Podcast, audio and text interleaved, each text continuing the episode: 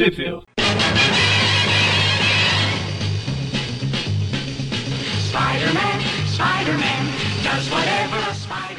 Bem-vindos a mais um Trip View Classic. Eu sou o Maurício E eu sou o Everton. e não reparem na minha voz hoje.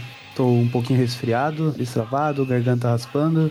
Então não se surpreendam se eu parecer um tanto quanto desanimado. Acredito que as histórias também não ajudam muito, né, Everton? É, mais ou menos. Vamos confirmar aqui. Mas assim, tem algumas coisas interessantes, vai. Ah, e o que, quais são essas histórias afinal? As histórias são das edições Amazing Spider-Man Anual, número 27, a Web of Spider-Man é, Anual também, número 9, e a Marvel Comics Presents 138. A... Só a história do Aranha. Isso, só a história do Ela é Aranha. um, é um mix. compilado de historinhas, a gente só vai comentar a do Aranha. A Amazing foi publicada em maio de 93, a Web em junho de 93 e a Marvel Comics Presents em outubro de 93. Olha aí, quase aí num, num ótimo ano. Entrando pra metade de 93 aí, né? E já respondendo a pergunta que tu vai fazer agora, não saiu no Brasil, eu já adianto aqui que nada saiu no Brasil. Então, é, quem quiser ler isso aí vai ter que comprar. Não fiz a pergunta porque eu precisei tossir no meio da frase. Foi mal aí. Mas nem precisa fazer porque não vai ser, não vai ser muito útil, né? Já que não tem como comprar essas edições por aqui, o único jeito é importar as edições ou é, algum outro método não tão, digamos, correto com a legislação brasileira atual. Considerando que a Abril era uma mãe, eu falaria pra nem perder seu tempo. Bom, a gente na cronologia aqui a gente começa, né, com a A Web. uma Web of Spider-Man número 9, né? Que é, que é uma, uma, uma edição ali que tem cinco histórias, né? Sendo que a principal é do Aranha, e daí tem algumas historinhas menores ali que a gente vai comentar mais por cima, porque Manto e a Daga, enfim, ninguém é muito chegado, né? a história do Aranha. Tem manto e adaga. Próximo. A, a história do Aranha, né, que é a primeira edição, ela é a origem ãh, do cadre, digamos assim. Cadre que, que escreve, acho que não tem uma tradução exatamente para isso. Cage, é, mas tipo, não tem. Acho que não existe uma. Cage é tipo estrutura, segundo o Google Tradutor, mas daí seria francês. Nem existe essa palavra em inglês. É, em inglês eles falam que é tipo quadro. Quadro, É. estru- estrutura. Caixilho. É caixilho, vai ser. Já que não teve tradução oficial, vai ser caixilho o nome dele. Eu tô pensando em chamar de cadre mesmo. Caixilho. Cadre. Bom, ah, deixa eu. É, pode ser Castilho, vai. fica, fica mais zoado, né? Mas. Ah, enfim, a história começa. A história, aliás, é do Terry Kavanagh, né? Que é um cara aí que tá fazendo várias coisas do Aranha recentemente, como a gente deu pra perceber aí. A gente falou no último programa até de uma história dele. Ah, tem o Nelson Ortega nos desenhos, né? E o Don Hudson no, na arte final. Ah, a história começa, né, na frente de da primeira fase lá do Castlevania do NES, né? Que, que é nesse corredorzinho aí, né? Que entra naquela, naquele castelo. É, tem uma mulher fugindo, né? De um, é um monastério ali antigo, né? É, em uma região de Nova York. Fala que tem uma trágica história antiga também.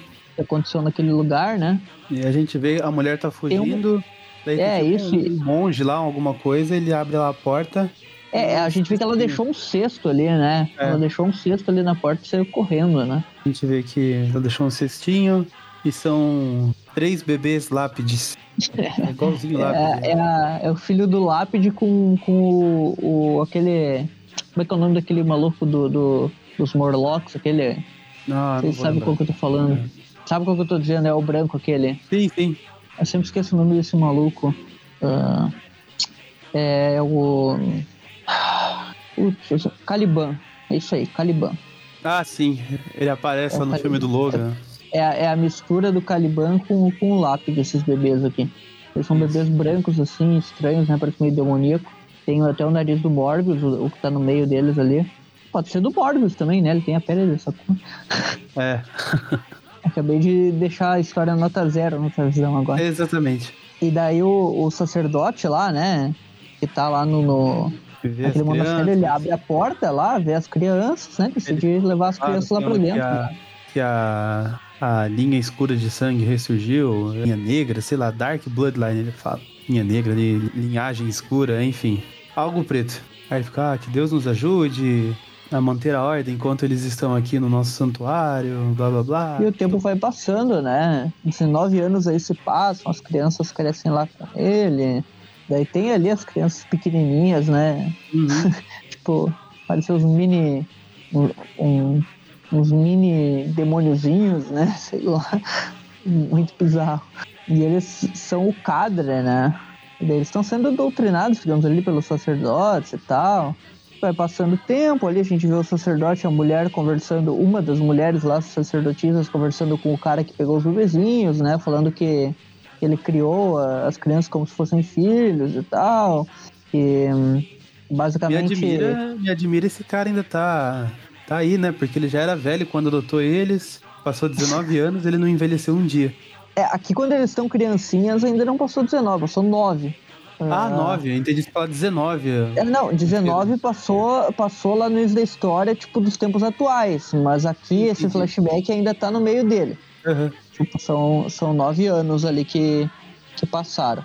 Ahn, a gente vê os dois conversando ali, né? Discutindo, falando sobre. Ah, eh, eles têm uma linha- linhagem sombria e tal, mas mesmo assim eu criei.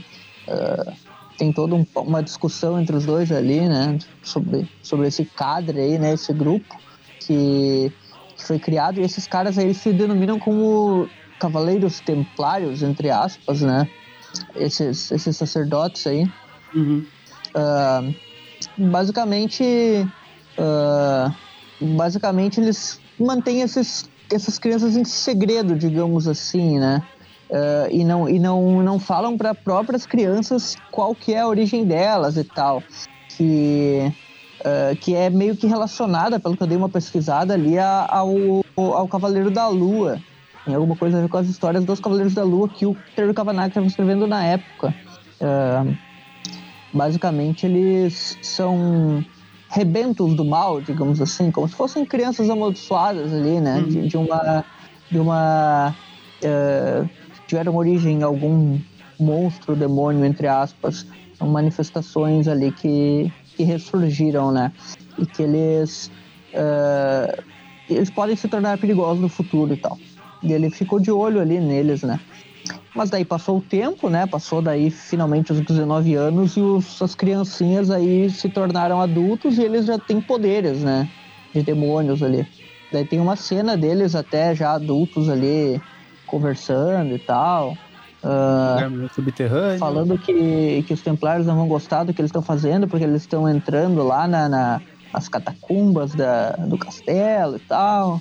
Eles não poderiam ir tão fundo lá, mas eles decidem Eles ir, mesmo que os templários não gostem, porque eles são Eles rebeldes, sendo né? Seguidos, estão sendo seguidos, daí o, o cara aí, esse fortão, se coloca aí na frente da mulher, ela chama tia, se põe na frente da tia.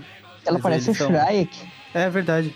Mas essa figura misteriosa ataca Esse e cara é o um- Caliban, né? O, o outro cabeludinho ali é o Caliban com cabelo, que tá com o boné ali pra trás. Eles acabam abrindo, né? Arrebentando ali a, um- uma porta e eles entram num local, digamos, proibido, que é tipo uma biblioteca que mantiveram escondido das três crianças, né? Ah, e é a biblioteca dos Templários, né? Que são esses sacerdotes aí.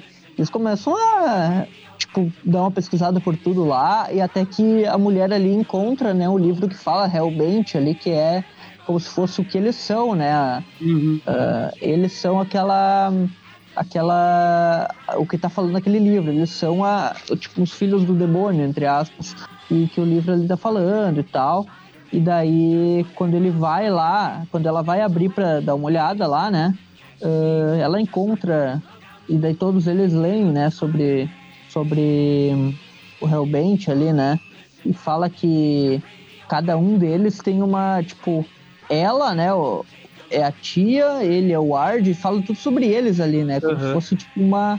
Uma profecia. aquilo que eles foram. É, que eles foram escrevendo ao longo do, do tempo, né? No caso é o Vor, que é tipo Vortex.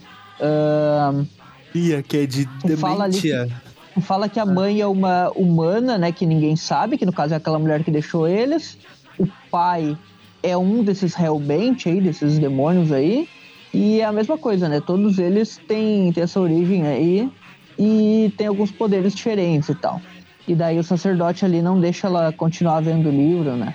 Ele aparece lá, o Gregory, né? Que é o velho, aquele que, E adotou eles. que adotou eles ali na frente. Mas daí tudo mudou, né? Depois daquilo ali, eles decidiram ah, mudar um pouco as suas atitudes, né? Digamos assim. Eles meio que estão indo atrás da sua própria origem e tal. E a partir daí começou a. Eles começam a vazar dali, né? Eles decidem sair. Meio que eles descobrem, né? Um pouco, né? Mas eles ainda não sabem, né? Eles decidem. Eles querem investigar quem são os pais deles, entre. ah, entre ah, quem, quem, que- principalmente quem é o pai, né? Que ali na, na, na escritura fala que a mãe é uma humana desconhecida, mas o pai é- são os Hellbent e tal. Ele não sabe quem que é Hellbent, eles começam a... A menina não sabe, eles querem ah, começar a descobrir, né? Aí ele sai atacando o pessoal aí também. Isso, daí até, até tem ali a, uma ceninha deles, né, falando que, ah, que, o- que o. Ele, tem uns Hellbent que chegam invadindo ali, né? E daí um desses Hellbent aí, que é um loiro com rabo de cavalo, né? Que, que é um outro cara, né? Que apareceu ali, que é, é muito parecido com, com os três ali. Ele fala que o Seth mandou eles, né? Que Seth, o Imortal, ah, mandou eles pra, pra atacar ali, né? Eles ficam falando, ah, o, o Imortal nos traiu, blá blá blá. Ou seja, eles tinham meio que um pacto com esse cara aí que, que é o pai das três crianças, né? Esse pai, entre aspas, esse Seth, o Imortal aí, que é o líder, né? Desses Hellbent. Uhum. Enquanto isso, os três estão ali, né? Estão num caminhão ali, indo embora pra procurar mais sobre a origem deles, né? Eles querem encontrar os pais dele, né? Os pais deles. E é só isso que eles estão falando. Basicamente, daí no meio do caminho ali, eles... no meio do caminho ali, eles acabam... ah, tem um- eles acabam... O carro, o caminhão que eles estão dentro, meio que... Passa num buraco o lá. pneu passa num buraco, é, e daí eles Aí, acabam... É, tipo, escapa Lançando- o espinho de um. Isso, os o poderes-. Isso, o Shard, ele, ele tem esse poder de espinhos, né? Ele lança um espinho sem querer, acaba arrebentando ali a, a- o vidro do, ca, do, do caminhão e a confusão começa. Enfim, aqui daí tem o nome da história, né? Que o corta. caos é o cadre, né? E começa, e aí finalmente vamos pro Peter, finalmente, né? Ah, sim, não. Nem tava lembrando mais que é uma história do Homem-Aranha. É, essa introdução aqui durou só umas 15 páginas, né? Mas daí tá o Peter e a Mary Jane dançando, né? Eles estão em uma, em uma festa, né? Que até agora a gente não sabe o que, que é e tal. E eles começam a discutir ali, conversando sobre, sobre a vida, o universo e tudo mais, né? Eles vão comer um camarão, começam a discutir um pouquinho, conversar, conversar, e daí, de repente, né? O sentido de aranha pita enquanto eles estão comendo, o Peter não consegue nem mastigar direito, ele acaba fazendo uma bagunça ali, né, com acaba deixando derru- derrubando ali o prato dele, suja tudo a Mary Jane. Ela sai furiosa, né, que ele tá estragando tudo. O Peter a gente vê que ele não gosta muito de estar naquela naquele local ali. Ele é meio antissocial, né? Ele não gosta muito quando eles têm que ir nesses eventos mais sociais, assim. Sim. Pô, ele se fecha na bolha de amigo deles e boa, né? Quando tem essas festas maiores, ele sempre fica meio, ah, não queria estar aqui, podia estar em outro E a lugar. Mary Jane e a Mary Jane acaba levando ele para esses lugares aí. Sim. Bom, daí a Mary Jane sai lá da festa, brava, ele vê que o sentido de aranha apitou e fica pensando o que pode estar acontecendo. Ele olha lá pra baixo e daí decide sair correndo, né? Pra ver o que que tá rolando lá na, na rua, né? Ele coloca a roupa de Homem-Aranha, tem uma splash page bem legal ali. E ele desce na rua, né? Ele chega lá, a Mary Jane vê ele como aranha já. E ele chega lá, tem, tem uns quadros bem legais dele saltando nos prédios aqui Aham. umas perspectivas interessantes. O prédio fica todo torto ali na, na perspectiva, né? Ah, e daí ele lança a teia e vê lá que tá rolando uma confusão, né? Que são os três carinhas lá do cadre, né? Os três Hellbent lá, destruindo um monte de carros. Eles não, não sabem conviver muito em sociedade. Esses três malucos foram criados num monastério lá, né? E agora estão arranjando confusões pela cidade. Aí ele vê Aranha a confusão começa- acontecendo lá e ah, do nada os poderes de aderência dele começam a, falhar. E o sentido de areia também começa a pitar, né? Sim. E aí ele sente um efeito de distorção que tá acontecendo quando ele chega perto daqueles caras, né? Começa a enlouquecer o sentido de aranha, os poderes dele. Mas daí ele, ele chega lá, né? E sentido de aranha é mais forte do que nunca, né? Uma galera indo, fugindo, correndo, né? E daí quando ele olha pra ver o que, que é, tem tipo uns dragões ali em volta e tal. Uns cavaleiros templários em cima dos dragões, tipo um São Jorge da vida, né? Uhum. E daí ele fica pensando, mas o que que tá rolando aqui? O que que esses caras aí?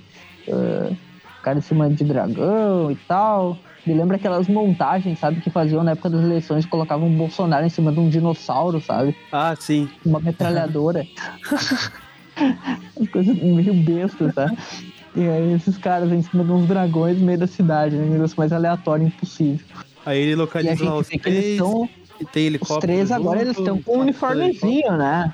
Eles estão com um uniformezinho. Sim. O- Um tem o poder de espinhos, o outro ele causa meio que, que uma, o Vortex, né? Que é o poder dele, que ele tipo ele literalmente arremessa, tipo arremessa não, ele projeta um Vortex, né? Uhum. E a e a outra é a como é que é mesmo o nome de herói da, da tia? Como é que é? É, tra, é não é tragédia, é que droga eu, eu li ali na hora e esqueci. É demência, né? Demência, tipo É, o tia dela é de demência, né? Que E dá, dá a entender que ela que tá Em causando a inglês, distorção ali, né, nos poderes do aranha. no inglês escreve dementia. Isso. Dá a entender que ela que tá causando a distorção, né, nos poderes do aranha. Sim. Pelo menos foi o que deu a entender, né? Já que os outros têm poderes mais ofensivos, né?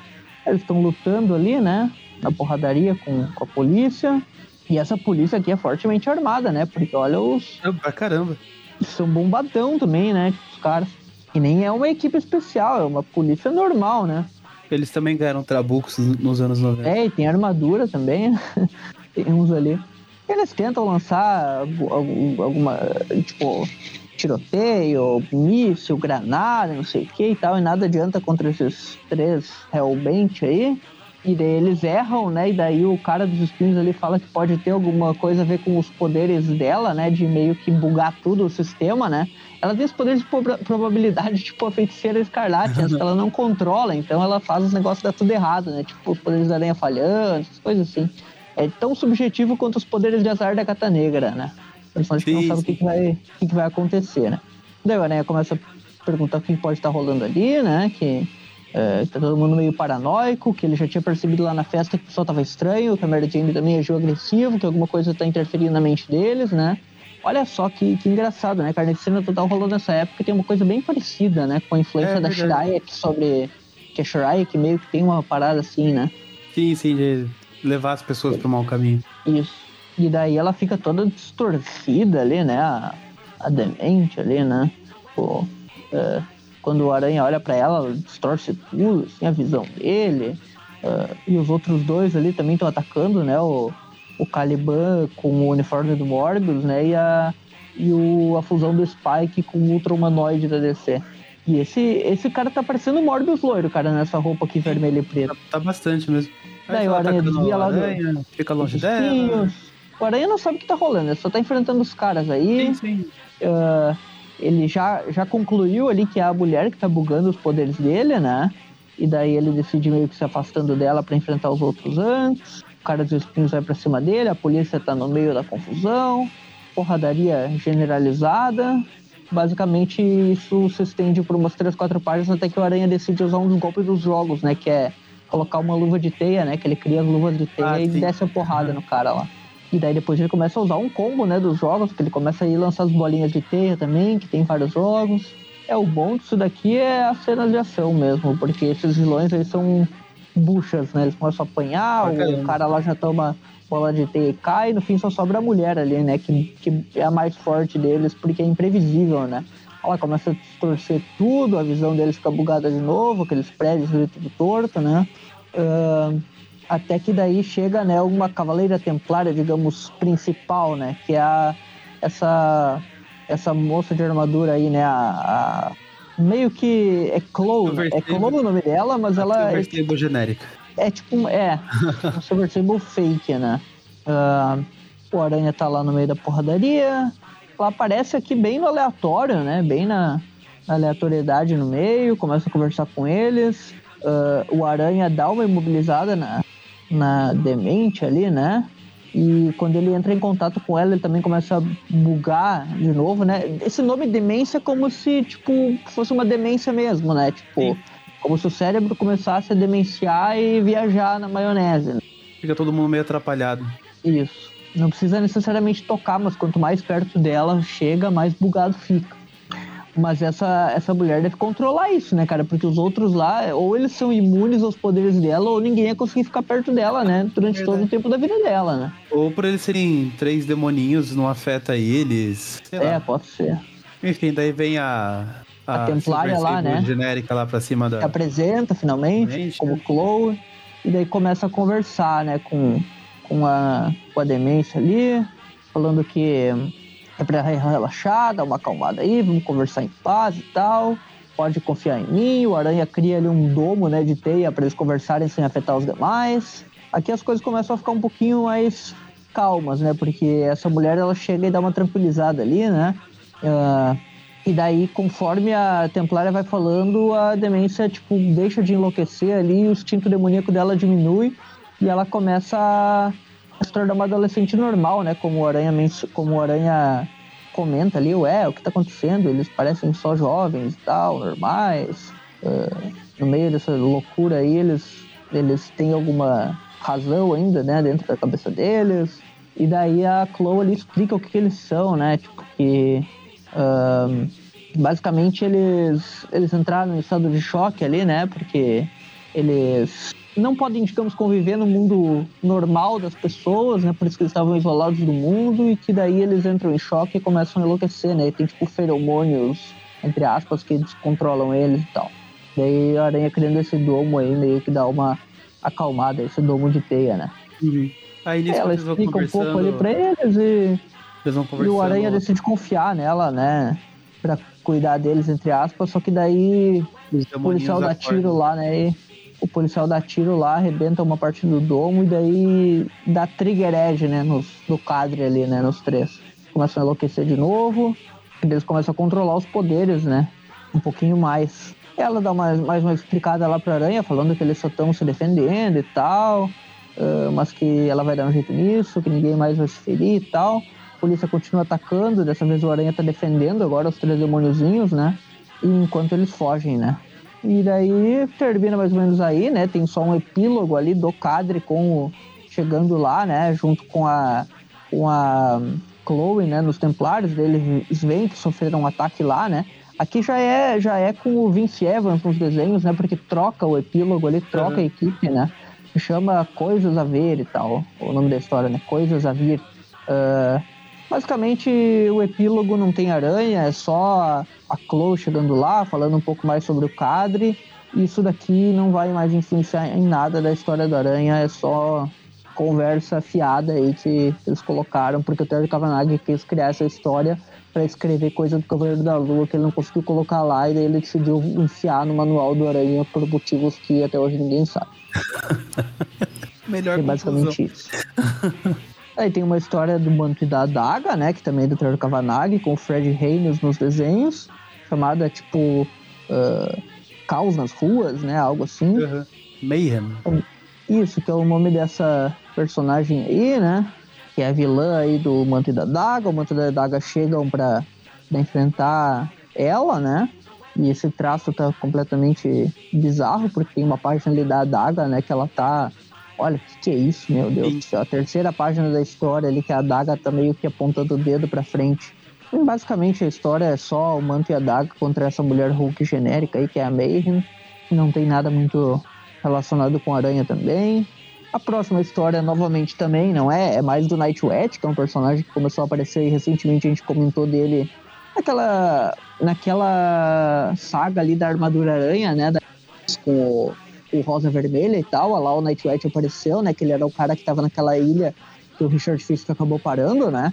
meio que treinou ele por um tempo, mas depois o Richard Fisk roubou a manopla dele, ele decidiu voltar, né, para recuperar a manopla, ele recuperou e se tornou um Nightwatch de novo, né, que é esse cara aí que tem essa capa mística e tal.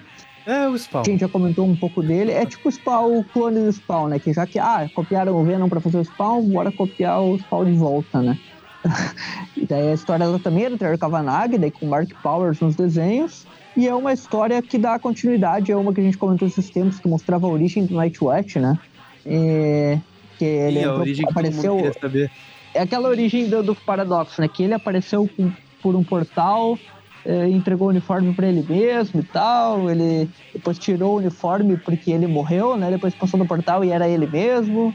Eh, basicamente tem toda uma recapitulação daquela saga da ilha, daquela parte lá da ilha. Aí tem tem ele. referências a Batman, dele planando ali na frente da lua, depois planando na cidade. É verdade. Fica muito parecido mesmo com o Batman.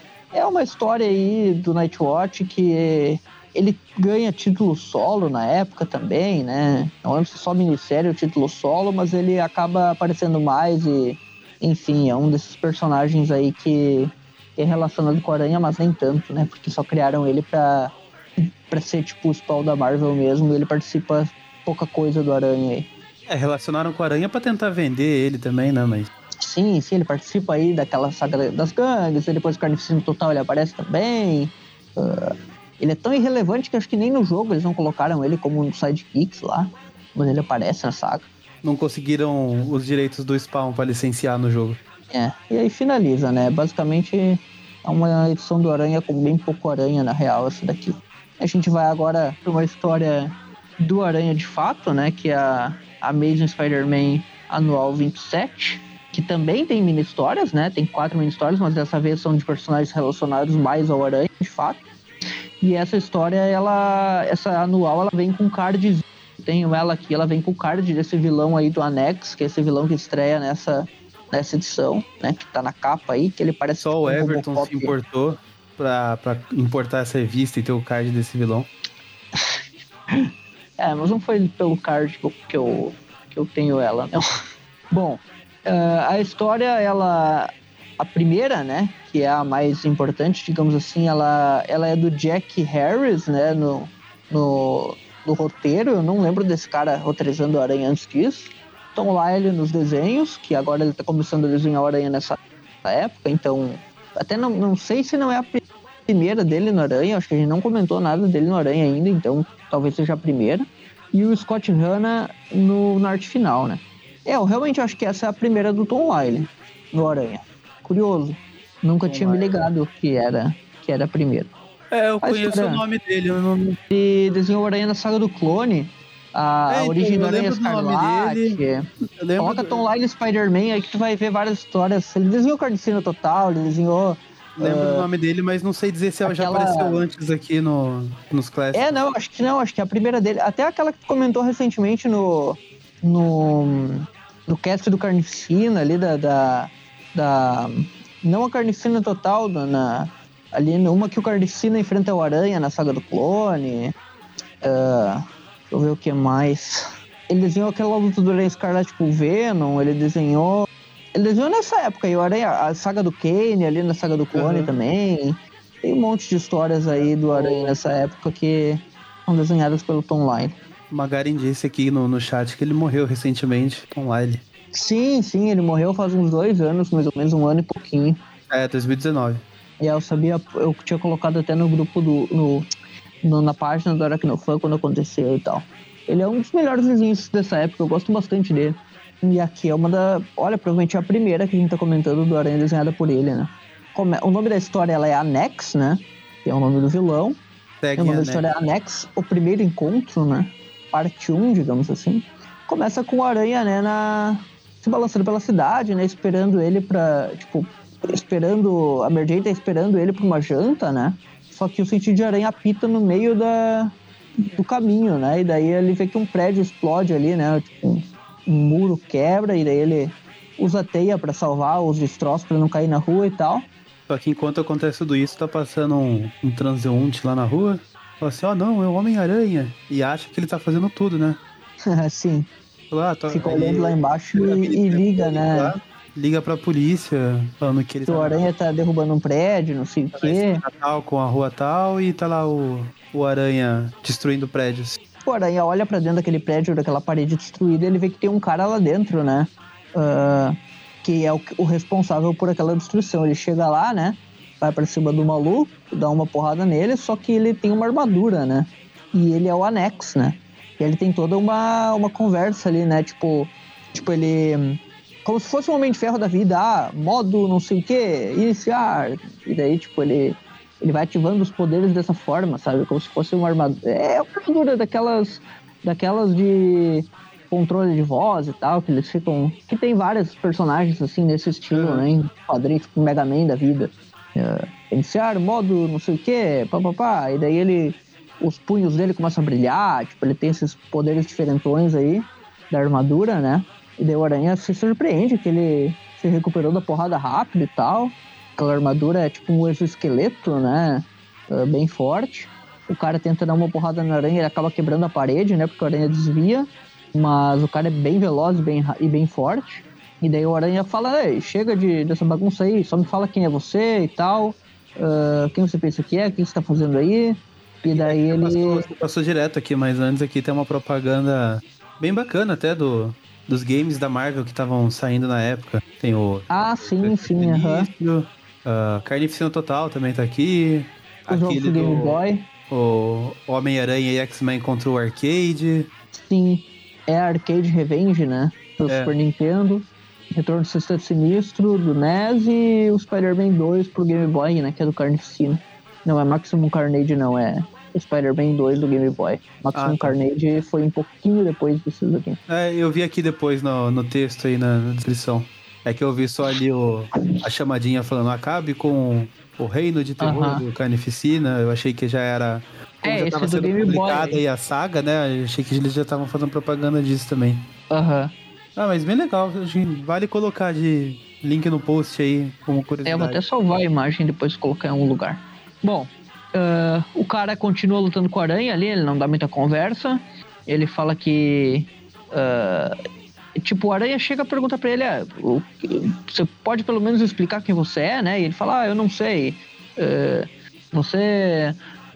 você não, não está. Me, me, me- Não está.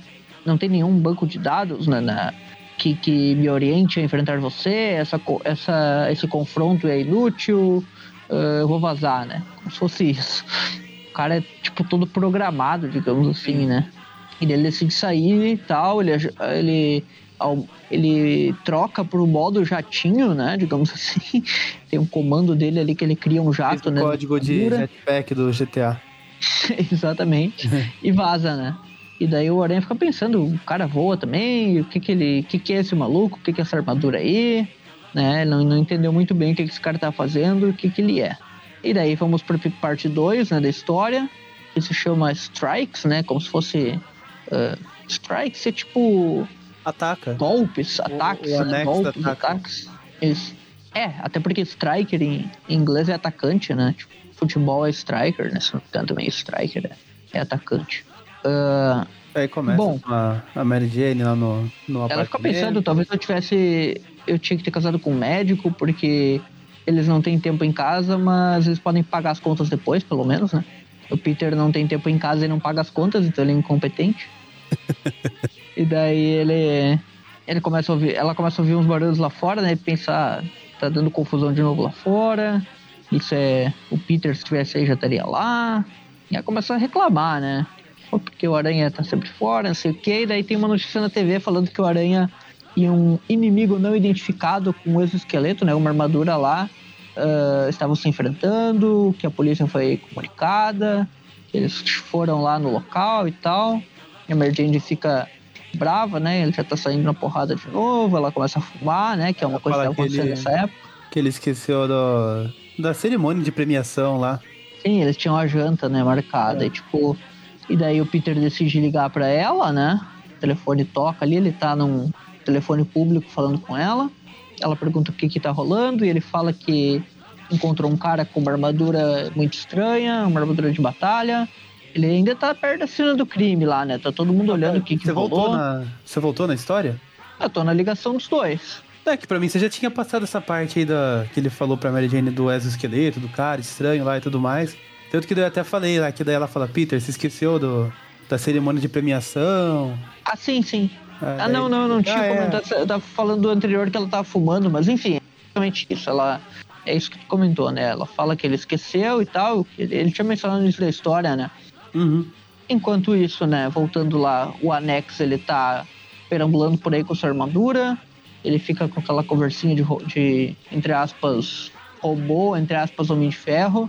É, é, quem é você? Eu preciso de informação. E daí, tipo, o quadrinho dele é quadrado, né? Tipo, não é um quadrinho. Não, o balãozinho, eu digo, o balãozinho de fala dele é como se fosse robótico mesmo. E não humano, né? E dele fala, você é inacessível, eu preciso de informação. Eu imagino a voz dele, tipo, toda com aquele efeito robótico, sabe? Ah, sim, sim. E daí ele olha no jornal e encontra uma informação, digamos assim. Encontra uma foto do Jameson ah, com Abner Dunson, né? Que é o nome do cara lá. Que é tipo. O que, que é. Que, que tá escrito ali que tá muito pequeno? Ah, que é a tradução Ah, dessa é palavra? que os dois, os dois vão na cerimônia de premiação. Tanto o Jameson quanto o, o Abner, do Wilson lá. É tipo, é um empreendedor, digamos assim. É. Acho que é. É uma cerimônia de correta. premiação de fotojornalismo, né? Então por isso que tá indo o Jameson, o Peter tá indo lá também. E daí ele tem um triggered ali também, né? Ele começa a acessar informação ali na, na no papel, sim. Começa a ler informação no que ele tá lendo no jornal, acessando aquela informação, né? É, o cara chega a falar pra ele que, que o jornal não é de graça, não sei o quê. Ele tem que pagar 35 centavos. E ele fala, não interessa, quebra tudo, né? Você quebrou minha mesa, que eu imaginei o, o João Gordo gritando. Só que daí o Aranha chega, né, e já... Opa, pera aí, o que você tá fazendo aí, né? Tá fazendo bagunça. Você tá acessando coisas demais, né? Porque o cara, tipo, tudo que ele vai acessar de informação, ele fala ah, acessando, tipo... E o Aranha chega, você tá acessando coisa demais aí. e já chega na voadora, né? Ah, começa a enfrentar o Anex, né? Ele se livra das teias facilmente. Parece que a força dele meio que se quadruplica, né? Nesse novo modo que ele, que ele ativou aí, né? Ele arremessa o aranha longe.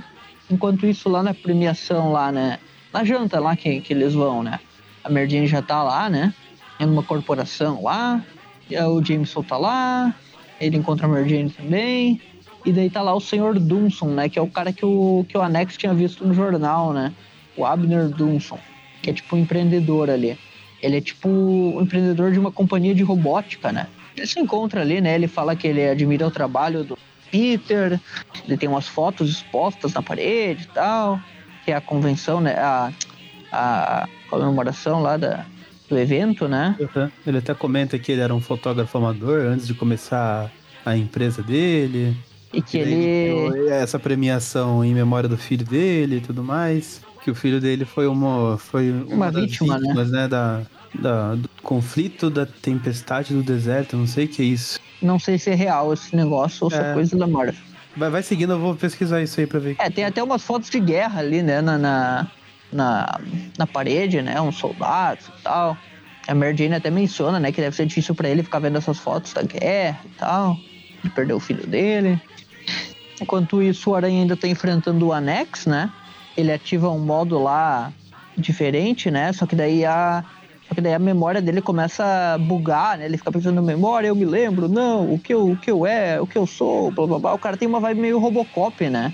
Tipo, ele parece que é um humano, mas ele vira um robô. ah, e ele tem uma memória que ele não consegue lembrar. E me parece muito um Robocop da vida. O Robocop já existia nessa época, né? 93? Acho que já, né? Eu acho que já. 90. É, eu acho que é. Robocop primeiro é do final dos anos 80, né? É, 87. Então esse cara é muito Robocop, né? Tipo, ele tem toda essa parada de que ele tem uma memória, mas ele não, não sabe o que, que ele é, o que, que eu tô fazendo, e daí, tipo, o modo dele já ativa e ele. E ele consegue salvar do nada, né? Um, um ônibus ali que, que ia se chocar, né? Com, a, com, com as pessoas. E daí ele, ah, eu salvei, mas o que que eu tô fazendo? Ele começa sair fora do controle, né? E daí o Aranha pensa, né, que ele não tá mais parecendo tão robótico quanto era. Agora ele parou um ônibus, talvez essa armadura esteja controlando ele, ou. E ele não esteja controlando a armadura, né? O Aranha começa a pensar que pode estar rolando alguma coisa aí por baixo, né? Que, deve, que tem alguém aí que. ah, que um dos dois não, não está, digamos, bem. ah, agindo por conta própria, né? Aham. Então ele meio que tem as ordens robóticas e tem a- o que ele quer fazer de verdade. E daí o Aranha pega ele, né? ah, leva ele para esse topo de um prédio. É o capítulo 3 da história, né? O segredo do Anex. Uhum. Eles começam a conversar, né? O Aranha pergunta: ah, Olha, você não tá brigando? Muito obrigado por não, não tá me atacando aqui. As coisas estão um pouco mais fáceis agora. Vamos conversar, vamos com calma. Só que do nada o cara ele muda o modo lá dele, né? Ele vai mudar o modo pro modo de combate, como se fosse tipo, a armadura controlando ele, só que daí ah, alguém dá um grito, não, pare! E daí o Aranha vai ver o que que é, né? Ah, basicamente, o lugar que o Anex estava atacando ali no início da história, que é aquele lugar que ele abriu um rombo na parede, é um laboratório. E quem ele estava atacando era aquele cientista, né? E daí o Aranha tira os destroços ali de cima do cientista, né? E, hum, e ele pergunta quem é você, né? O que, que você está fazendo aqui e tal. E daí o cientista se apresenta como o Dr. Hillman. E ele é. Faz parte do, do subsídio da RD Team for Adarko. E é aquela empresa do cara lá, né? Que, que tava conversando com o Jameson Emergente lá na convenção das fotos lá e tal. Ah, na comemoração lá. Que ele fala esse nome Adarko, já dá um gatilho lá no, no No anexo. Robocop, né? No Ah, Anex. aí ele fica, Adarko, sim, eu me lembro. E daí ele começa a do, o download, né? Da, Isso. download do arquivo na, na hora ali, o cara, não, não, não, para com isso. Não, não, não vai ah, carregar esse arquivo das suas informações aí, porque foi o que causou o problema no início. E daí o Aranha fala, tá, peraí, vamos começar do começo, você conhece esse cara aí, ah, o que que ele tá falando afinal, o que que tá acontecendo aqui, né? Quem são vocês? Tá na hora de explicar. E daí o doutor decidiu, o doutor, o Dr. Hillman decidiu explicar, né, o que que tá rolando. E daí o Anex tá lá, né? Junto com eles, conversando também. e ele fala, tá, vamos, vamos entrar aqui no laboratório para mostrar para vocês o que que tá. O que que é isso, né? O que que é esse projeto. Daí ele entra lá e daí lá tem, tem tubulações, computadores e tal, que é o local onde ele é configurado, digamos assim, né? E daí ele começa a explicar pro Aranha o que que é aquilo, né?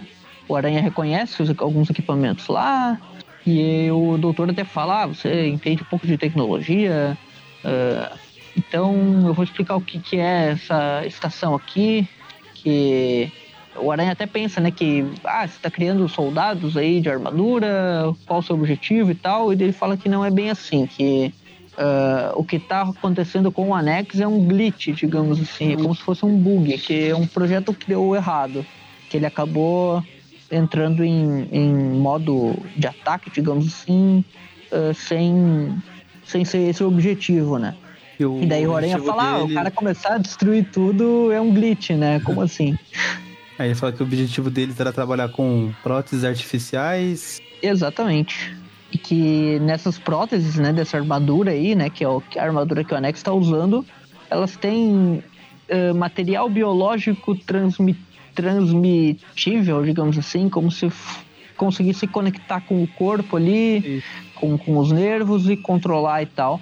Ah, e daí ele menciona ali que tem um. que, que, tem, que tem toda uma energia ali chamada Brew, né? Que é tipo energia bioregenerativa. bioregenerativa.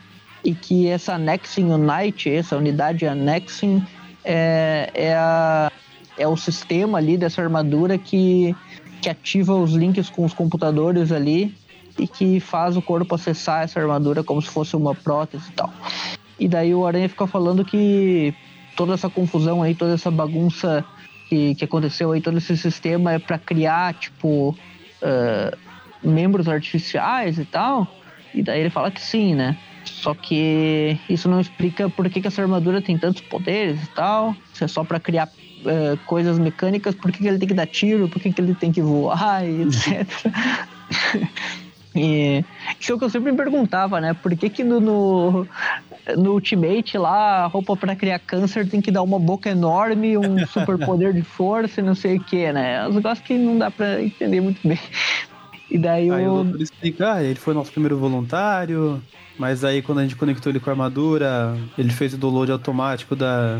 Da personalidade da pessoa, né? Da memória, isso. Isso, então como o cara é- era um soldado, que já vai ser revelado, né? Soldado de guerra, ah, ele meio que moldou a armadura ali, a bio, a- aquele componente biológico ali, é, biorregenerativo, meio que se adaptou a, aos pensamentos dele, né? E daí ele ganhou essas super forças, as outras coisas, mas que.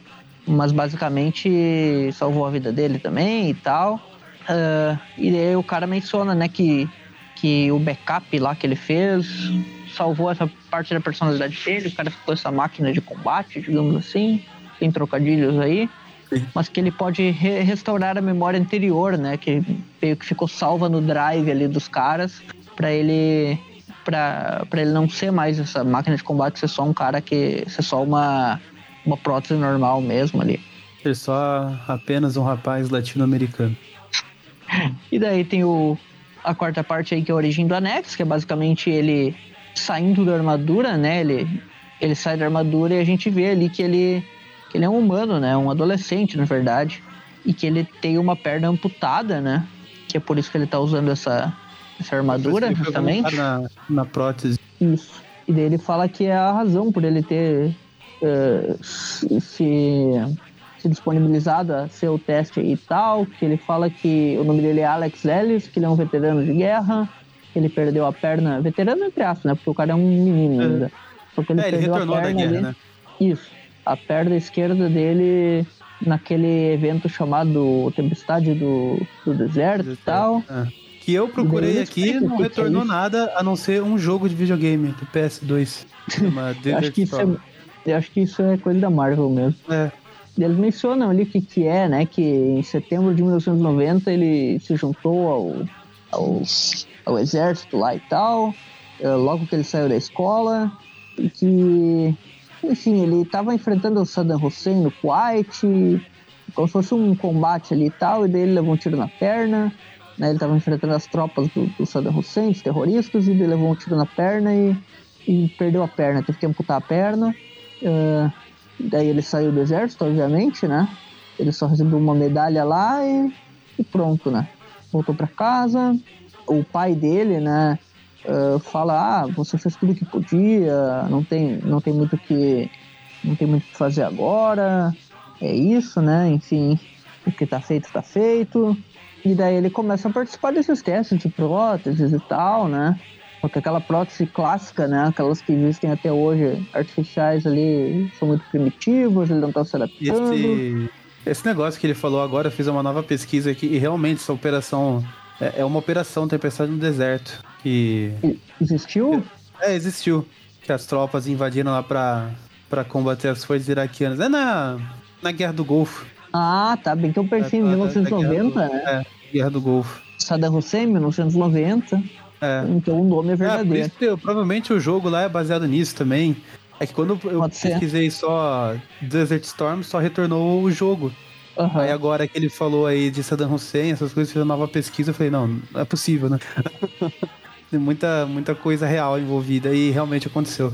É, o cara ali, ele, ele acabou se, se entrando ali, né, na, nos voluntários dessa companhia aí das próteses e tal, novo programa de próteses, e foi ali que ele encontrou esse doutor Barto Hillman aí, que, que criou a armadura, que, e daí ele olha aquela armadura, né, e tipo, a armadura, ela não tem a perna dele, né, ele entra na armadura, mas ela, tipo, é- só vai até onde termina a perna dele. O que ele cria é uma perna artificial bio, entre aspas, a resposta daquele material biológico ali da armadura, que a perna meio que se cria da energia, né? É uma coisa bem maluca, na verdade. Isso não é como se fosse transmutação de matéria, né? Uma coisa bem bizarra. É, é, é tipo isso, é pra não ficar com aquele aspecto robótico lá, é como se. É como se fosse lá, tipo, aquelas nanopartículas se reorganizando pra daí formar uma perna Isso, nova, e daí tipo, sabe? igualzinho o resto da armadura, né? É. Ah, é como se. Deixa eu ver. É que é difícil encontrar um exemplo, mas tem personagens que são assim, né? Que, tipo, que criam partes do, do corpo de energia, digamos assim, né?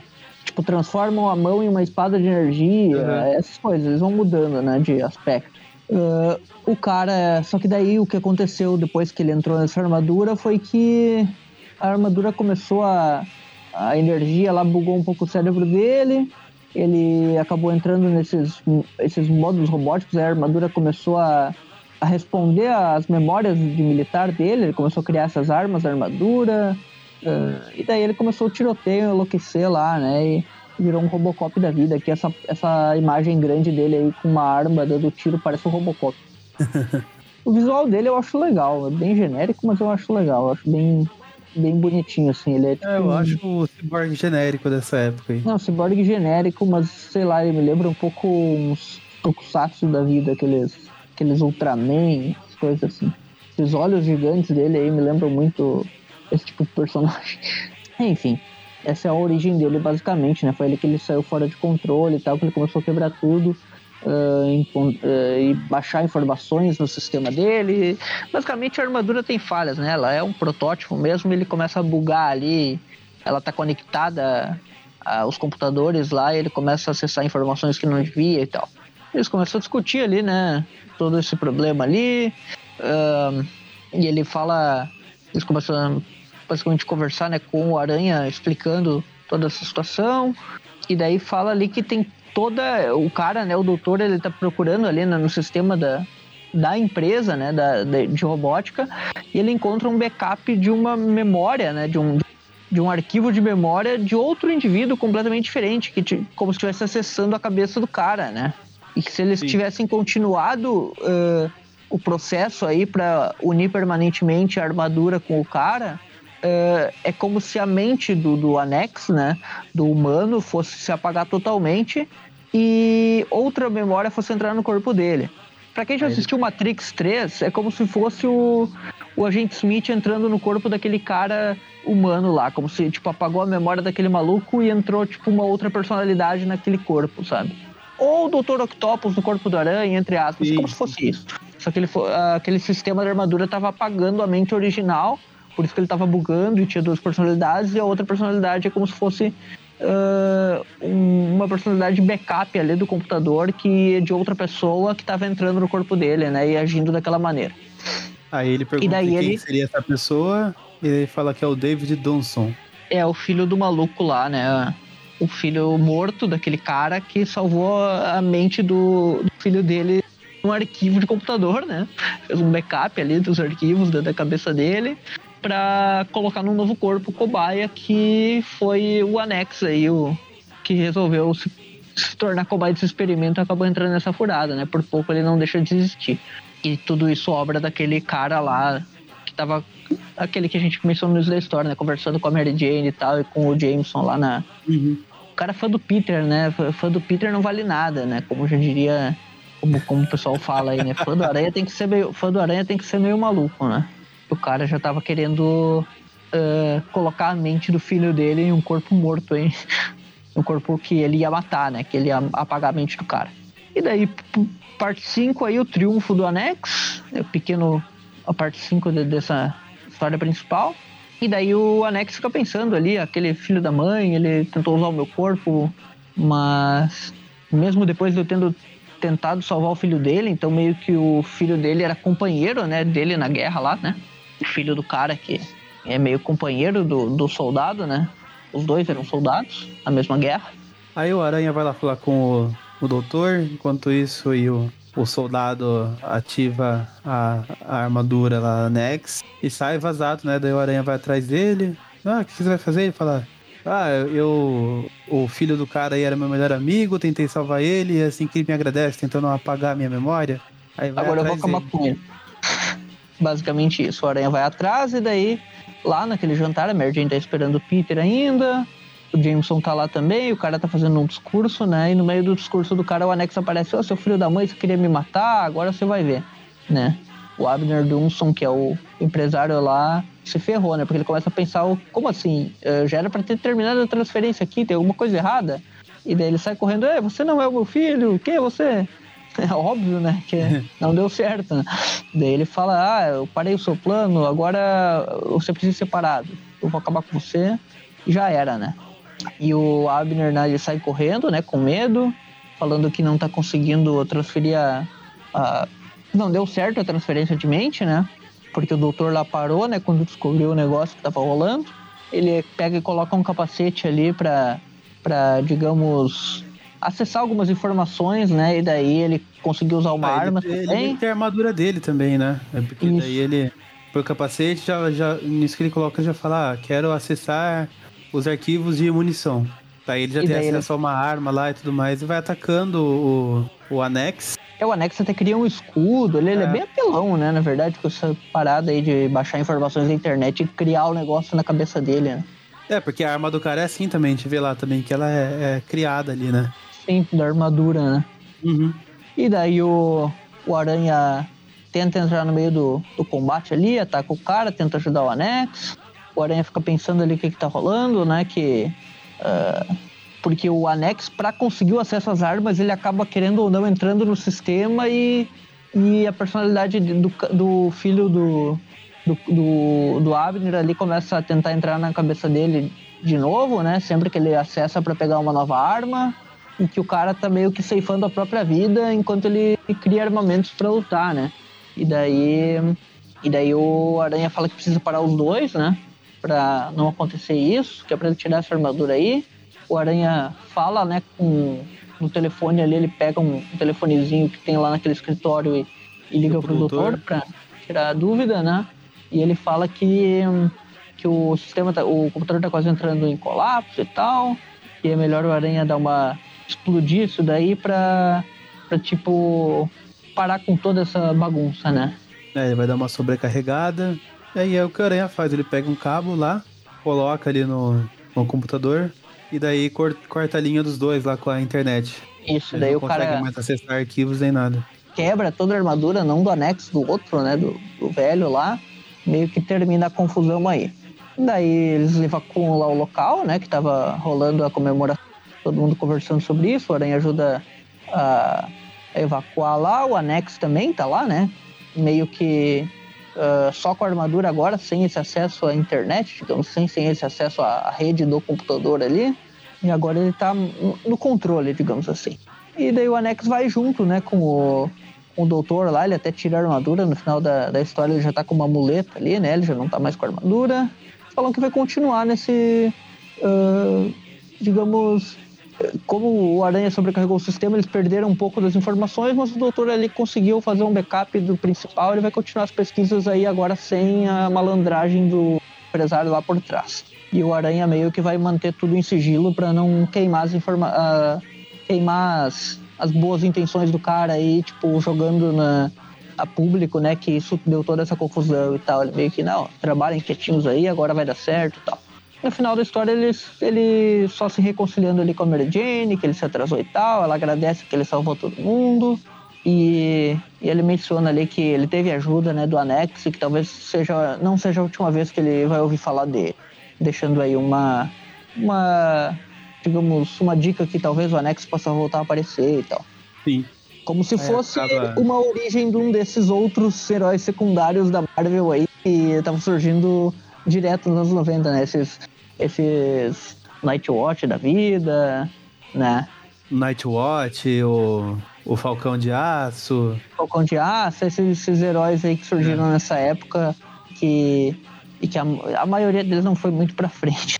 Como chama aquele lá do. É, o Sonâmbulo também, né? O Sonâmbulo, sim, esses caras aí, né? O Anex Esses bullshit. mesmo, ele teve várias aparições, mas eu não sei se ele chegou a ter título solo. Ah, eu olhar aqui onde mais que ele, que ele deu as caras depois disso.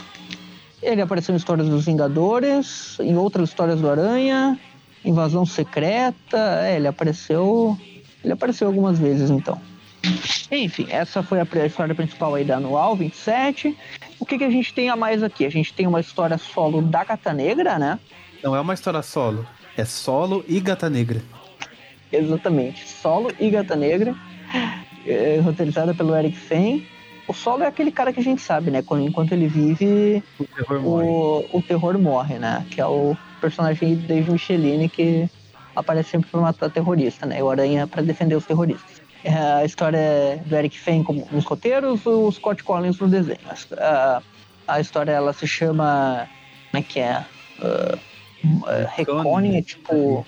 Acerto de contas mortal, algo assim. É, Tipo, acerto de contas é mortal. A história começa com a gata negra né, invadindo uma, uma base ali, um quartel, né? Em Long Island. Tem um pessoal carregando umas caixas lá. A gente não sabe exatamente o que que é essa base aqui. E ela começa a pensar ali, né? Que E ela é, tem um, um amigo dela, né? O, o Lester Cromwell, que na anual 8, né, teve uma mini história lá que ele ajudou ela. É, se eu não me engano, tinha o Homem Hídrico na história também, né? Que ela chegou a enfrentar o Homem Hídrico na mini história do, do, programa passado, já faz tempo, eu não lembro muito bem, mas ela estava invadindo o local lá. Uh, ela começa a invadir ali aquele quartel onde o pessoal tá fazendo umas carregamento de materiais e tal. Isso é, ela é detectada, e daí tem um cara observando ali de longe, falando, ah, que droga, a gata negra, não contava com ela aqui. E daí ele começa a, a elevar o ki dele, todo brilhozinho ali. Ele se teletransporta. e a gata negra meio que tá tentando impedir o roubo dos caras, né? Que são os caras que estão roubando aquele material. Ela vai para cima deles, começa a descer porrada neles. E o, o solo aparece, né? Sabe que os caras estão roubando coisas ali também, são terroristas, enquanto ele chega falando, né? Já a frase dele, que enquanto ele vive o terror morre, começa a atirar em todo mundo. E daí o, a gata negra fica, como assim? Você matou eles? Você é louco?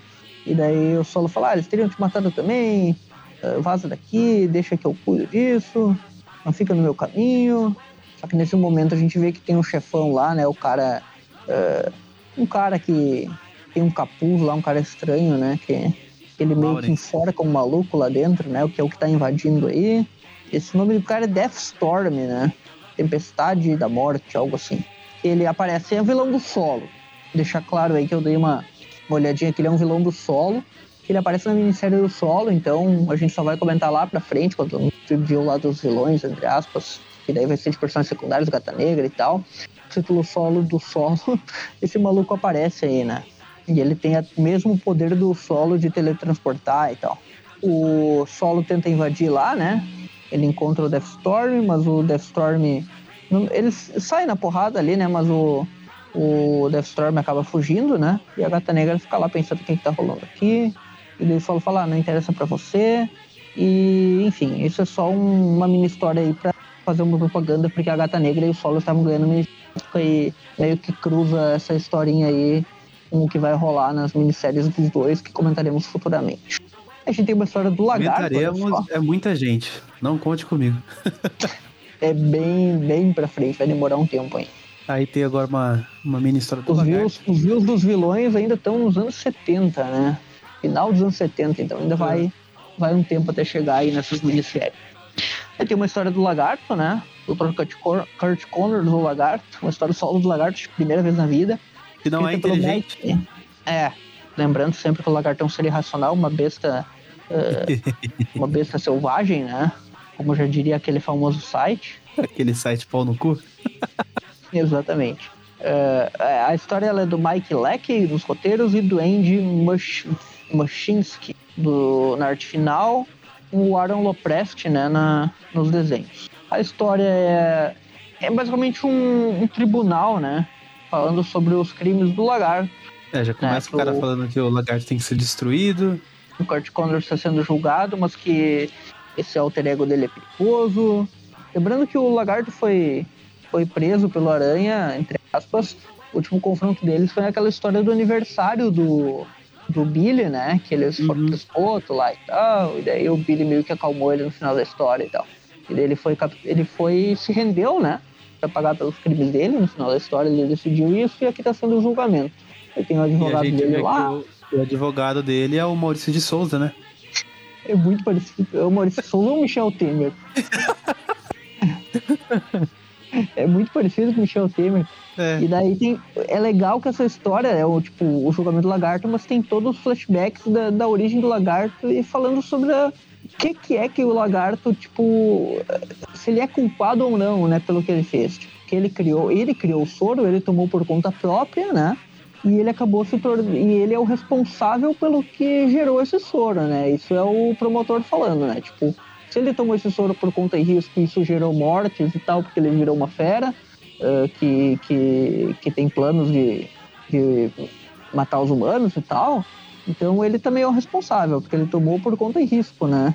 É aquela é uma tipo um paralelo com o que a gente faz aí, ah, tipo, se um cara ele ele, digamos, fez uso de crack, por exemplo, ele se tornou violento e atacou a pessoa na rua, roubou para vender o que ele roubou e comprar mais crack. Tipo, ele é um bandido mas ao mesmo tempo, o que, que foi a droga que levou ele a fazer aquilo, né? Como Aham. se fosse a- esse paralelo aí, todo esse papo do lagarto, né? Everton, você está querendo dizer que o Kurt Connors é uma vítima da sociedade? Tipo isso. O Aranha também acha. tá comprando briga com muita gente, hein? E Tá daí com dó, ali, leva pra casa. o promotor, ele fala isso, né? Ele fala, ah, o Dr. Connors é um nobre cientista, um pai dedicado, mas eh, a sua motivação no momento que ele decidiu usar esse soro era ganho pessoal, ele queria ganhar o braço dele, então o- foi por conta e risco dele e que as vítimas dele, ele até fala é, o clichê ali, ó, eh, essas fúrias e, e- e objetivos perversos do lagarto, eh, as vítimas vocês não não tão querem ajudar, né? Vocês só querem ajudar o bandido. e as vítimas, a vida deles já foi destruída, a vida das vítimas já foi destruída e agora vocês querem eh, querem eh, falar que, que ele não é que ele é uma vítima da sociedade, blá blá blá blá blá blá, porque ele é o lagarto e é o responsável. É o promotor fazendo o papel dele, né? Aí nisso a, a Marta Connors ela tá chorando, falando, ah, não é bem assim. O Kurt é um homem bom. E a gente vê que Ele o tá Billy ele tá, com, ele tá com uma cicatriz no rosto lá que o Connors arranhou ele na última história lá. virou o Yantia, né? né? Eles a, a Marta começa a defender ele, falando que ah, ele, não, ele não usou o soro de cobaia com, eh, em ninguém, que ele fez por conta e risco, que ele não quis colocar ninguém em risco, por isso ele acabou usando nele. E daí o promotor já vira pro Billy ali, ah, mas o, o lagarto não te atacou no seu último aniversário? E ele falou, não, ele não me atacou, ele estava desesperado, ele precisava do meu DNA, por isso que ele me arranhou, porque queria se curar e não sei o quê. Foi basicamente o que rolou naquela história, né? Ele até termina falando, foi assim que eu consegui essa cicatriz legal. é verdade, ele fala isso mesmo. E daí tem os flashbacks lá é, do, do Peter falando, né, que, ah, eu conheço é, o Lagarto faz tempo porque eu sou um fotógrafo freelance, então eu já tirei fotos dele enfrentando o Aranha, mas eu lembro quando o Stegron, o Homem-Dinossauro, né, capturou o Billy, o Lagarto arriscou sua vida para salvar ele, então não é tão mal assim, você tá defendendo o Lagarto. Ninguém forçou ele a fazer isso, ele, ele foi lá e salvou o- por conta própria do Homem Dinossauro e Até tal. aqui, Realmente. o Peter não tem uma ligação próxima com o Kurt Connors, né?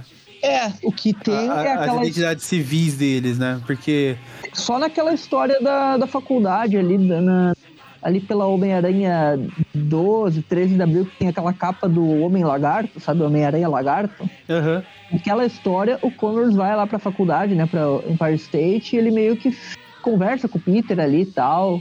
Que é onde Não, rola assim, toda essa. é, é, eu falo assim, eles não têm uma ligação maior, né? Porque, por exemplo, sei lá, nos filmes o, o Connors era o professor do Peter, né? Na, na- Ah, sim. É, Sim. no espetacular Homem-Aranha lá no desenho, ele tava estagiando com o Connors, né? Então, tipo, tinha aquela ligação próxima deles, assim, né?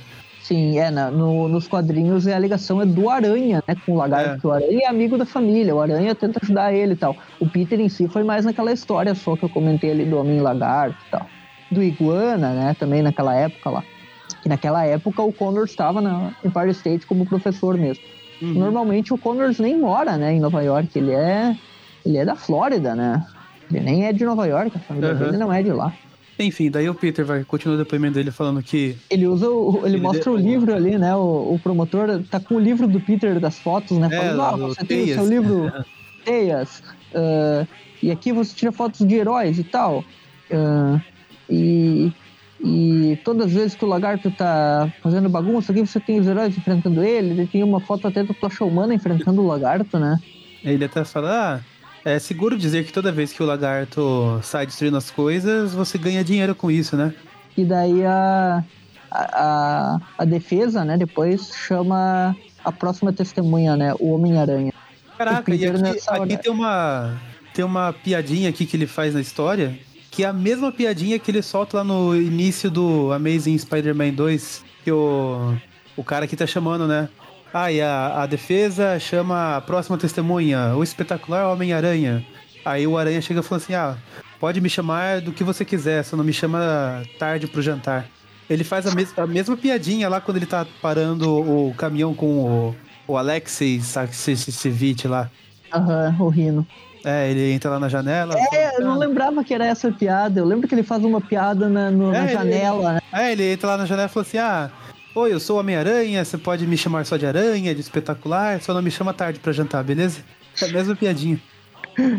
E daí o, o promotor fica falando "É, como que a gente sabe que esse Homem-Aranha é real? Ele pode ser qualquer um testemunhando aí.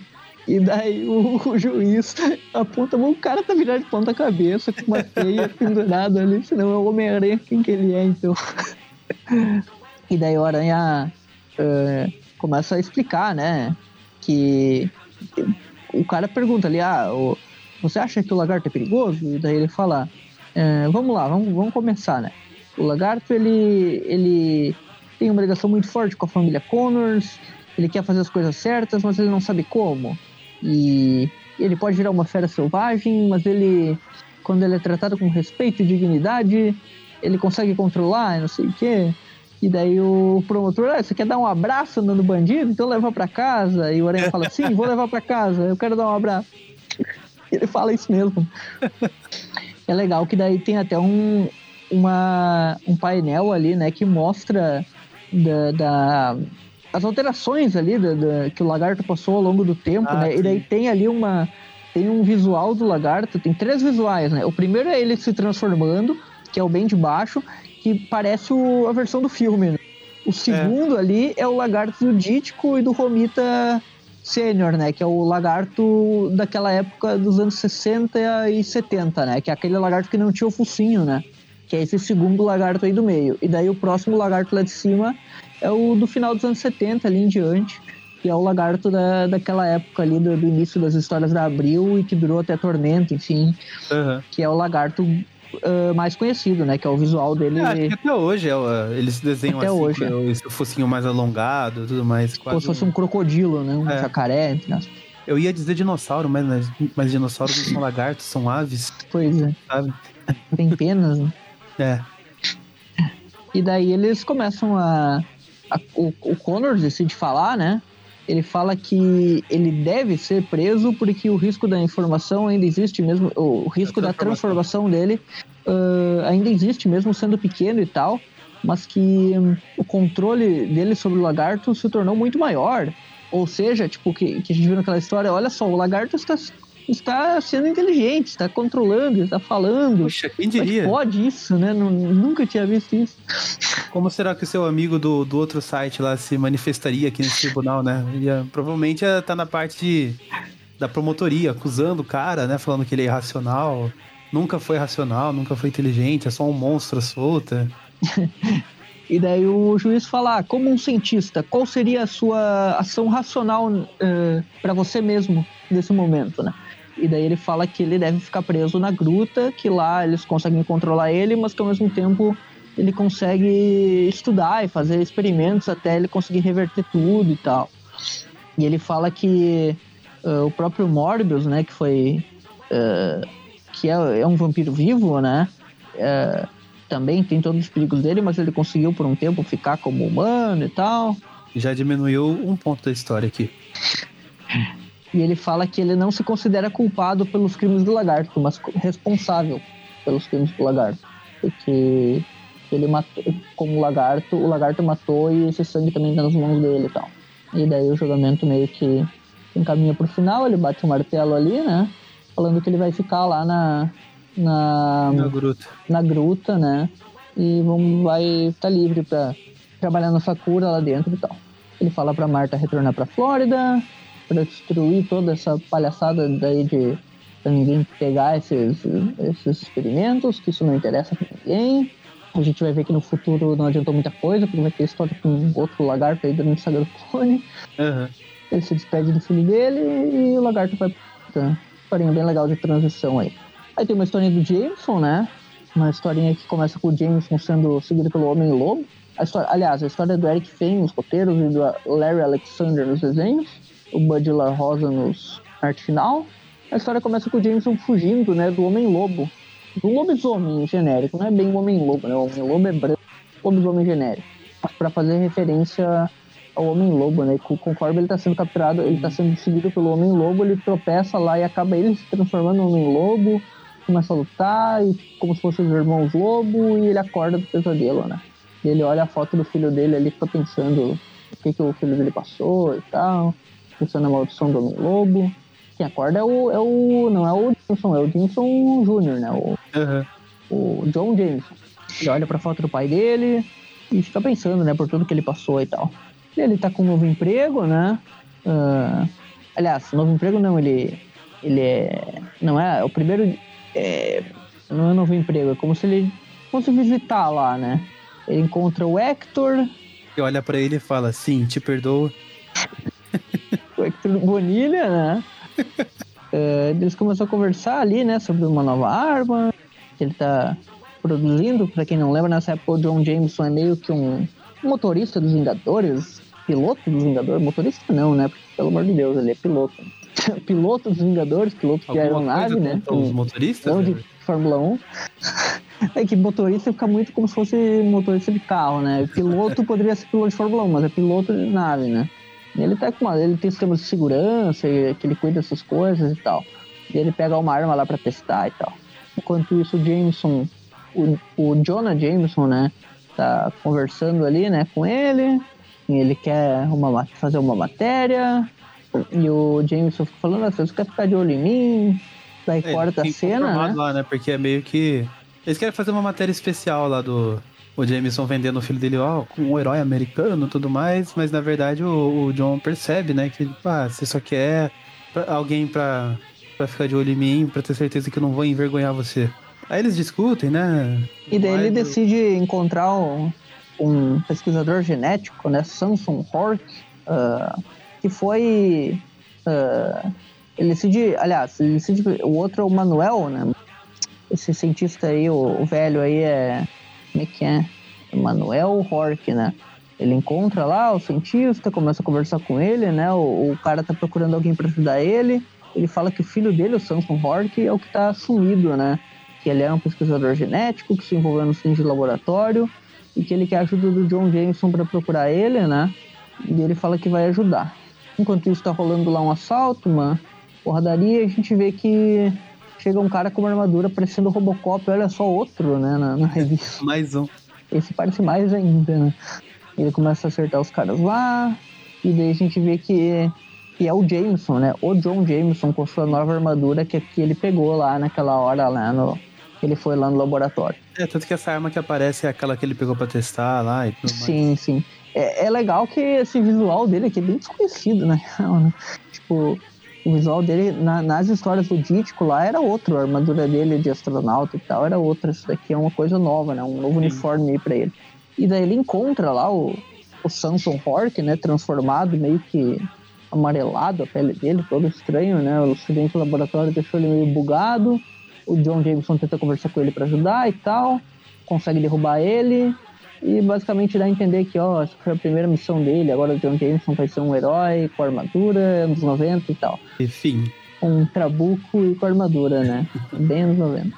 E aí tem só um painel de algumas capas da, do que tinha acontecido até então ali na, na Carnificina Total, né? Que tinha nove partes e tal. E que estava continuando, né? Ainda não, não estava no seu caminho, mas logo a gente programas aí para comentar ela. Finalizamos então com a Marvel Comics Presente 138, que é apenas uma mini história do Aranha, né? Ela é revista, caso alguém esteja acompanhando aí. Exato, tem Motoqueiro Fantasma, tem Wolverine. ah, essa história do Aranha, ela. Deixa eu ver a equipe aqui. Deixa eu ver a equipe aqui. Marvel Comics, aqui ó. A história do Aranha ela é do Matt e Gleason nos roteiros e do Malcolm Jones nos desenhos. É, essa Marvel Comics Presents, ela tinha umas equipes diferentonas, assim, né? Eles pegavam uns autores aleatórios e jogavam ali pra fazer uma história do personagem. No caso, a história do Aranha começa em um hospital, né? Ah, o Aranha pensando ali que tinha milhões de coisas melhores para fazer num sábado, ah, estar com a esposa, limpar o apartamento, dormir e tal, mas ele tá lá no hospital ah, dos pacientes terminais, dando uma Bem- olhada lá, né? Bem oi que É, uma dica informação, lá, né? uma informação de que tinha uma figura fantasiada aí que estava visitando os pacientes um pouco antes de- deles morrerem. Isso. E daí o- os médicos ali falaram que eram mortes de causas naturais e tal.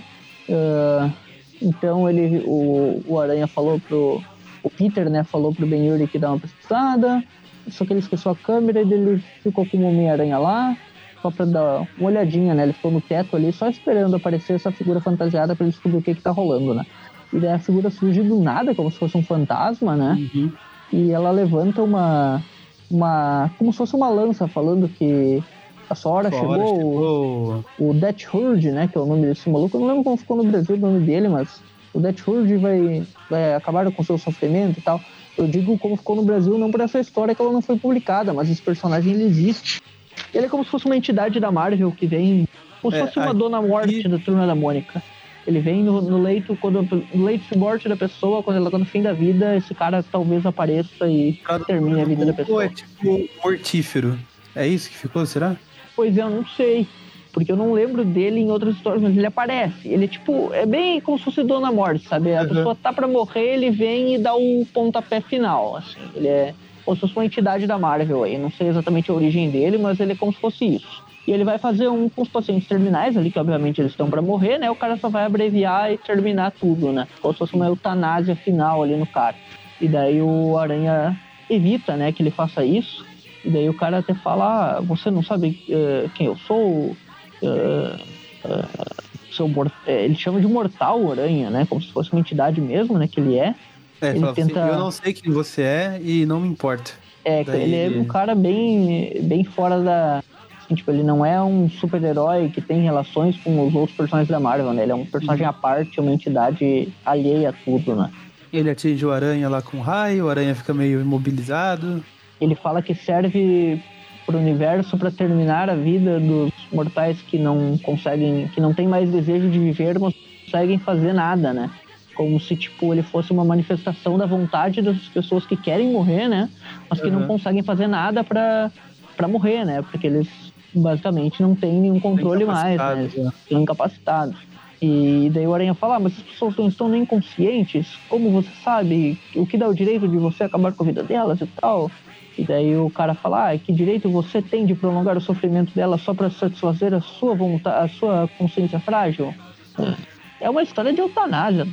É Uhum. uma história, um debate de eutanásia aqui, né? O, o, o cara defende o Aranha contra, né? Na verdade, o Aranha só quer proteger a vida deles. Quem que, quem que disse que esse cara não é só um maluco fantasiado que veio Pois é. camuflado e quer matar os caras, né? O Aranha tá certo, né? Na real, ele não sabe que o cara é uma entidade. Ele nem conhece o cara, né? O Aranha tenta enfrentar ele, não adianta muita coisa. O cara também, né? Fica naquela, fica naquela conversa ali, falando: ah, você está abre- eh, me atrasando, eu só quero abreviar o sofrimento dessas pessoas. Agora você vai ver também, agora eu vou acabar com você, eu tô dando essa porretada aqui. O cara também, tipo, ah, foda-se meu objetivo, eu vou bater nesse maluco com um porrete, né? Aí e o aranha dá um pontapé nele. é, manda ele pra parede, daí ele sai pela, pela janela. E daí o, ele, ele sai ameaçando, ele sai falando assim, ele, ele falando assim, ó, olha só o papo do cara. É, você não tem noção da realidade, é, você não consegue ouvir o que eu escuto, que é o grito de dor dessas pessoas, é, de agonia, e que estão agora jogando seu ódio sobre você, que não deixa elas morrerem, não sei o que. E o Aranha, que, que, como assim, cara? Papo é esse? Aranha, não, eu não acredito momento, que, né? que as pessoas. O Aranha fala, não acredito que essas pessoas iam desistir da vida tão fácil, tão fácil, né? Não sabe nem o que caras passaram, tá falando que é Pois é. fácil, né? É, eu não acredito nisso que você tá falando, não sei o quê. Acreditei antes, não vai ser agora que eu vou E acreditar. o cara fala ali, ah, você não. é, você não compreende porque você não passou por dor e por experiências traumáticas e blá blá blá, e agonia. E nesse caso o Aranha passou, né? Porque, porque É, vai saber o que os sabe, caras né? passaram. né? É, vai saber o que os caras passaram. O Aranha ainda vai pra cima dele, né? Que eles começam a lutar de novo, né? Até que o cara decide desaparecer, né? E falar, ah, já chega o meu lutando com você e você não vai ficar aqui pra sempre. Então, quando você ir embora, eu volto. Não tem o que fazer, o Aranha vai ficar plantado lá, né? E daí o Aranha volta lá, né, no, no leito de morte dos caras. Ele pensa, ah, ele está certo, eu deveria chamar os Vingadores pra ficar de plantão aqui, né? Pra não deixar doentes terminais que hora vão morrer, morrerem. Então é muito. Tipo isso, pra não deixar essas pessoas que vão morrer, morrerem. E o Aranha olha ali pra, pra, pro cara, né? O cara é, o cara sofrendo ali naquele leito de morte, né? O cara com aparelhos, o Aranha fala, olha essa cara aqui, será que eu tô mesmo fazendo um favor salvando ele? Eu nunca pensei muito em eutanásia. Uh, quem sou eu para ajudar se as pessoas devem viver ou não? Eu não nem conheço o cara, não sei o que ele passou, talvez ele não queira mais estar sofrendo. Começar a refletir ali, nem mudar um pouco a opinião dele, talvez, né? De qualquer jeito, a noite vai ser longa. É, ele fica, vai ficar pensando nisso por um bom tempo. Achei legal isso, é, Uhum. é algo que a gente vê no dia a dia. Tipo, eu já, já fiz estágio em UTI e tem É, muito, mais você muito, no seu dia a dia cara, do que eu, né? tem muito, muito, muito, muita coisa assim, tipo, paciente que tá em cuidados paliativos que não tem, hum, tipo, eh, não tem mais vida de relação, sabe? Se tornou já um vegetal, digamos assim, Uhum. entre aspas. Que o, o cara não tem, não tá num coma ali, não vai acordar, vai ficar sofrendo, vai ficar com dor, digamos que seja um câncer, por exemplo, eh, com metástase por todo o corpo, o cara vai ficar sofrendo, tem que ficar de analgésicos potentes pro resto da vida dele, já não consegue nem falar, e vai definhando, definhando, e é, é triste, assim, sabe? E, e esse tipo de, de paciente, muitas vezes, eles não têm mais indicação de, por exemplo, o paciente tiver uma parada de ser reanimado, entendeu? Porque é considerado até má prática médica ah, você começar a reanimar, fazer massagem cardíaca, fibrilação e tal, e ficar fazendo adrenalina e outras medicações para tentar salvar a vida de um paciente que só vai prolongar o sofrimento. Isso é considerado uma conduta fútil, é considerado Uhum. uma má prática mesmo e pode, ah, e tipo, é direito do médico e da equipe não investir em um paciente que só vai estar prolongando o sofrimento, sabe? É, o Mesmo famoso que- não tem mais o que fazer, né? É, isso prolongar acaba o acontecendo, né? É. acaba acontecendo, principalmente com esse tipo de paciente que tipo, é terminal assim mesmo, sabe? Um câncer estágio final avançado, Uhum. às vezes até pela idade, a pessoa começa 90, 98, 99 anos, o cara tem uma infecção ali, não consegue ficar, é tipo uma infecção resistente, os antibióticos de qualquer jeito, não consegue, não consegue, e vai chegar um ponto que não tem mais volta. É, e, e a gente viu muito disso recentemente por causa do- dos hospitais superlotados lá, por causa da pandemia Ah, e é. tudo mais, né? Sim. Direto eu vi umas histórias assim, tipo, médico falava. Tem que "Ah, escolher, né? O que, que eu vou fazer com essa Exato. pessoa, né? E é, é um dilema moral interessante. Bom, agora a gente vai para as notas, né? Aham. Eu vou ser bem breve, porque a gente, a, a gente demorou demais em mini histórias, então, três notas, né? A web É. anual 9, a história Isso. do Cadre. Só lembrando pra quem tá ouvindo que a gente não vai dar notas pras minis histórias, tipo do Lagarto, do Jameson, só pras histórias É. principais mesmo. Sim, as histórias principais. A história do Cadre, dos três demôniozinhos do monastério do Castlevania. Não é uma história do Aranha, é uma história que o Sérgio Cavanaghi colocou lá porque ele queria continuar no Cavaleiro da Luz, ficou bem claro. Ah, não interessa pra nada, nunca mais a gente assunto. É, é bem podre, na real, é bem. Tem uns desenhos interessantezinhos, os poderes dos três personagens ali, até um pouquinho criativo, mas também tem umas coisas repeteco ali, os caras falam faisquinho, coisas, coisas meio bestas também, não tem nada muito relevante aí. Vou dar uma nota 2 pra ela, sei lá por quê, só pra não dar zero. Só. Eu, pra história do Anex, que eu até eu tenho essa anual, né? A 27, eu gosto bastante dela. Eu acho legal essa história, essa, esse, esse conceito de mente em computador, eh, faz backup da mente, coloca em outro corpo. Eu gosto desse. Quando juntam a tecnologia com a mente, né? Com, com o cérebro, como se fosse a alma, fosse uma coisa palpável, assim. Eu gosto quando eles fazem essas coisas. Eu Só é gosto ruim do quando visual. é superior, né, Everton? É, mas é que aí já é. Já mexe com o aranha, né? Quando é com personagens genéricos como esses, eu Ah. gosto. Entendi. O Anex é um anti-herói, né? Ele não é um vilão, ele luta ali com a aranha, mas ele tem objetivos interessantes, é um personagem ali da guerra e tal. Nada demais, né? As mini histórias aqui que não. que, que são legaisinhas também, né? Do lagarto ali tentando uma recapitulação e um, um dilema moral interessante sobre as ações do lagarto e tal. Ah, tem a da gata negra e do solo, que não é, não é nada demais também. Tem. Enfim, é, é a história principal, né? Que é o foco aqui, apesar da. Eu vou colocar um pouco no balaio aí a, a do Lagarto, que eu gostei, a do Anexo eu gosto, vou dar uma nota 7 para ela, é um manual normal aí, mas eu gosto da, da história do Anexo em si, acho legal o plot do, do filho do cara lá, ele tá tentando colocar na, no corpo do outro. Poderia até dar uma nota um pouco menor, mas eu acho ela bem desenhada. A estreia do Tom Lyle aí também, até pra dar uma moral, que eu acho ele um ótimo desenhista. Então a nota 7 pra ela, e deu uma diferença bem grande das notas. Até que a, a web ali é bem fraquinha, e essa daqui já é uma história normal do Aranha. Por fim, essa Marvel Comics Presents, esse personagem, ele. Deathstroke, não é muito explicado na história, eu tive que pesquisar um pouco sobre ele para entender os objetivos, né? Que ele é uma entidade cósmica e tal, mas a reflexão é legal. Então eu vou dar uma nota 6,5 para ela. Ela é uma história sem muita relevância, mas que tem um debate interessante que é sobre a eutanásia. Eu gosto quando eles tocam nesses temas uh, polêmicos. Então vou dar um 6,5 aí pela, pela proposta e pelas reflexões do Aranha, né? Que parece que muda de opinião no final da história, pelo menos fica pensando sobre isso e tal. Uhum.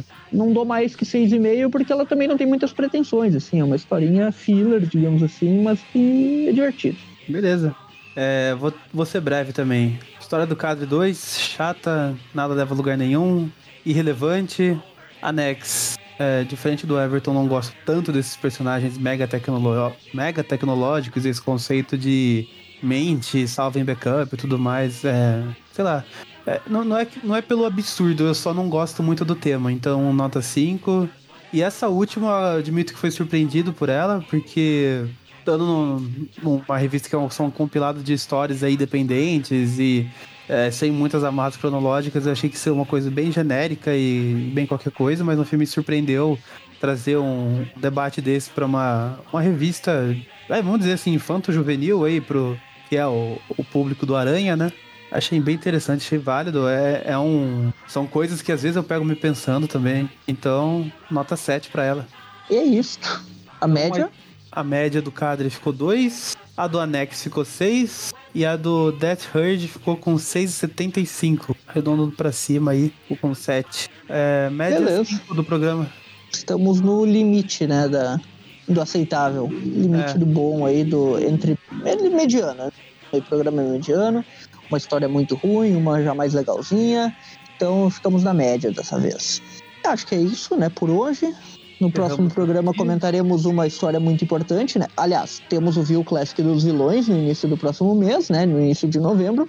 Uh, porém, logo depois, quando a gente retornar aqui à cronologia dos anos 90, que é no programa seguinte, comentaremos sobre a morte de um dos personagens mais icônicos aí, né? Que, que é a história final do Duende Verde nos anos né? Duende Verde Harry Osborn.